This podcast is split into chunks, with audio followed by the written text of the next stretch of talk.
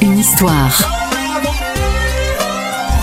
Les secrets et anecdotes de vos tubes préférés. Nous sommes en 1998 et le groupe Mano invente ce qu'on pourrait appeler le rap celtique. Prenez un air traditionnel comme euh, Trimartelo, ajoutez-y des arrangements empruntés au breton Alan Stivell, saupoudrez le tout d'une rythmique hip-hop avec des histoires de druides et d'armoriques, vous obtenez la tribu de Dana. Pourtant, malgré quelques racines bretonnes éloignées, le groupe Mano, lui, vient de Viltaneuse, dans le 9-3. La belle aventure aurait même pu tourner court puisque le nom d'Alan Stivell n'est même pas crédité sur la pochette. Ce dernier refuse de porter l'affaire devant les tribunaux et la tribu de Dana devient le single le plus vendu des années 90. 1 700 000 exemplaires vendus. L'album Panic Celtic, lui, s'est vendu à plus de 1 million d'exemplaires. Depuis la fin des années 90, la carrière du groupe Mano est devenue plus confidentielle, mais qui n'a pas fredonné un soir de fête?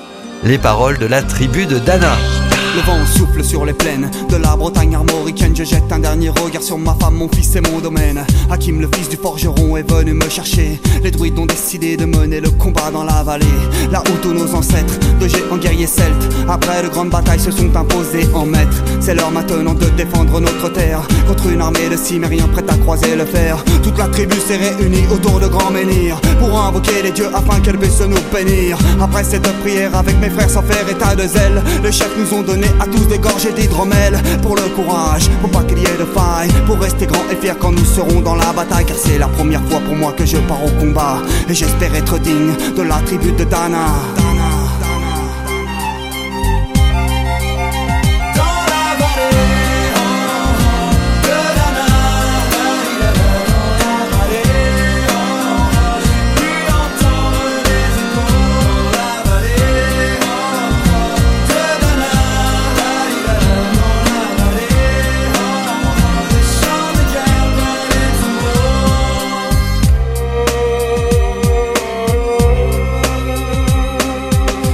quelques incantations de druides et de magie. Tout attribue le glaive en main courait vers l'ennemi. La lutte était terrible, je ne voyais que des ombres. Tranchant l'ennemi qui revenait toujours en surnombre. Mes frères tombaient l'un après l'autre devant mon regard. Sur le poids des âmes que possédaient tous ces barbares. Des lances, des haches et des épées dans le jardin d'Éden. Qui écoulait du sang sur l'herbe verte de la plaine. Comme ces jours de peine où l'homme se traîne à la limite du règne, du mal et de la haine. Fallait-il continuer ce combat déjà perdu?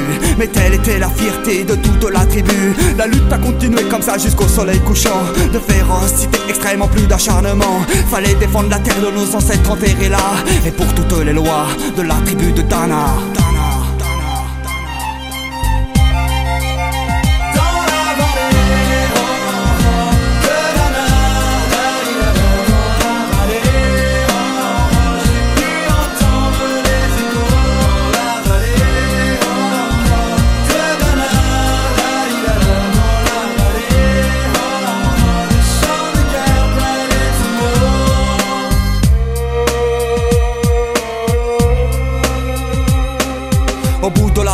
On entendait le son d'une corne d'un chef ennemi qui rappelait toute sa horde. Avait-il compris qu'on lutterait même en enfer? Et car la tribu de Dana appartenait à cette terre Les guerriers repartaient, je ne comprenais pas tout le chemin qu'ils avaient fait pour en arriver là. Quand mon regard se posa tout autour de moi, j'étais le seul debout de la tribu, voilà pourquoi. Mes doigts se sont écartés tout en lâchant mes armes. Et le long de mes joues se sont mis à couler des larmes. Je n'ai jamais compris pourquoi les dieux m'ont épargné de ce jour noir de notre histoire que j'ai compté.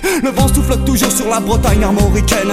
J'ai rejoint ma femme, mon fils et mon domaine. J'ai tout reconstruit de mes mains pour en arriver là. Je suis devenu roi de la tribu de. Dana.